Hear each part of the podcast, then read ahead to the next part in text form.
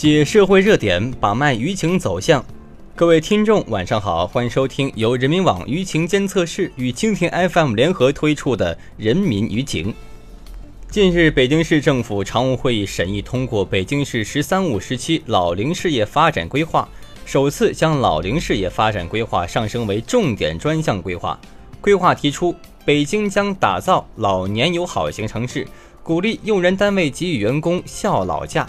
此规划一经报道，遂引起网民热议。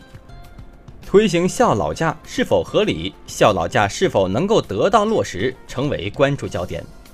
人民舆情监测室数据显示，截止九月二号十五时，有关孝老假的话题新闻达到一千二百一十一篇，微博九百七十四条，微信文章九百六十一篇。新浪微博的员工可休孝老假的话题引发阅读二十六点七万次，发表评论一千零七十三条。首先，我们来一起关注一下这一话题的舆情传播脉络。八月三十一号，《新京报》发布微博称，北京市政府常务会议已经审议通过了北京市“十三五”时期老龄事业发展规划，其中提到鼓励给予员工孝老假。规划称，为弘扬尊老。养老、助老等传统美德，鼓励用人单位给予员工在其老年长辈生日、老年节以及需要康复服务、临终关怀服务等支持时探亲休假。九月一号九点，员工可休孝老假成为微博热门话题，引发网友关注与讨论，话题持续升温。同时，《新京报》文章中得到人民网、新华网、凤凰网等媒体的转载。伴随话题关注度的提升，评论与质疑也纷至沓来。九月三号，中国新闻网发表文章：“孝老假要来了，常回家看看能成为现实吗？”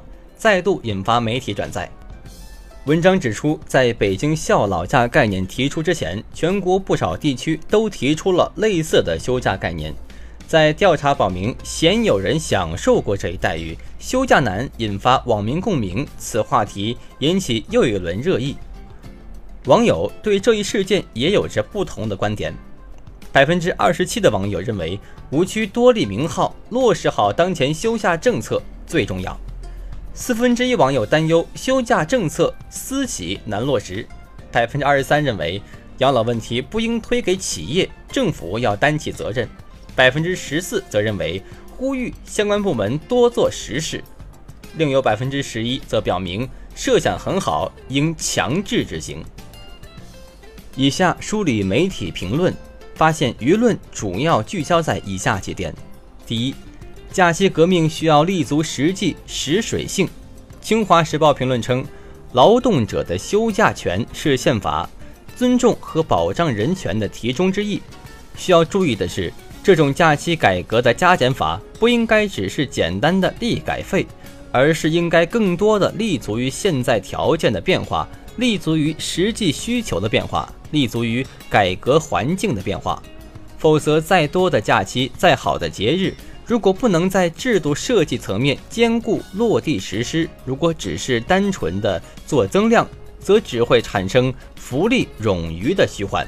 而不能让大多数上班族有获得感。第二，细节完善，孝老假就能落地。法制晚报评论称，若想孝老假真正发挥作用，还需进一步完善细则，促进用人单位和休假员工两方的双向落实。首先，用人单位要真放假，同时，有关部门要引用用人单位转变思想。针对于给员工放孝老假的企业，可予以适当的政策优惠或财税减免，以作为激励。其次，员工获得孝老假是否真正行孝老之实，也是政策落地的一大疑问。单位内部可以建立失信名单，若一经发现员工利用孝老假作为他用，可以实行必要的惩处。只有如此，政府和企业出台配套的措施，才能将政策的善意发挥到最大。第三，提倡孝老假不如让带薪休假落地。光明时报评论称，对于休息与效率的逻辑，公共决策者要心知肚明，而用人单位更应了然于胸，从而才会对让员工休息好更有直观的认识。当然，更重要的是要真正建立一套保护和促进机制，让带薪休假的基本权利得到实现。一旦带薪休假的基本权利得到落实和保障，那么附于其上的各种休假名义才不会让人纠结不堪。据国家卫生计生委发布的《二零一五年中国家庭发展报告》显示，我国空巢老人占老年人总数的一半。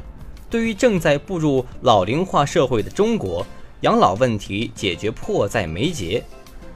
对北京市政府而言，孝老假之举是为了完善养老保障制度，更好地服务于老年群体。但是，这一措施为何引来网民与媒体的纷纷质疑？人民网舆情监测室舆情分析师廖灿亮商世家认为，究其原因，争论的焦点在于政策的可行性。据媒体报道，孝老假并非横空出世的额外假期，一定程度上是以往探亲假的演变。国务院一九八一年出台《国务院关于职工探亲待遇的规定》，明确提出。与父亲、母亲都不住在一起，又不能在公共假日团聚的，可以享受探望父母的待遇。未婚职工探望父母，原则上每年给假一次，假期为二十天。然而，除了少数国家机关或大型国企还执行这一制度，大多数企业的探亲假已经名存实亡，知之者更是少之又少。但勿论探亲假。即使是喊了多年的带薪休假，也未能完全落实。显然，这样的背景下，孝老假的设想能实现几分，的确会引发民众的质疑。总体而言，孝老假落地难源于多种因素。首先，政府层面需要明确的制度规定与法律保障，相关的监督与问责也不可缺少。而这些细节的决定与落实，需要兼顾各个方面。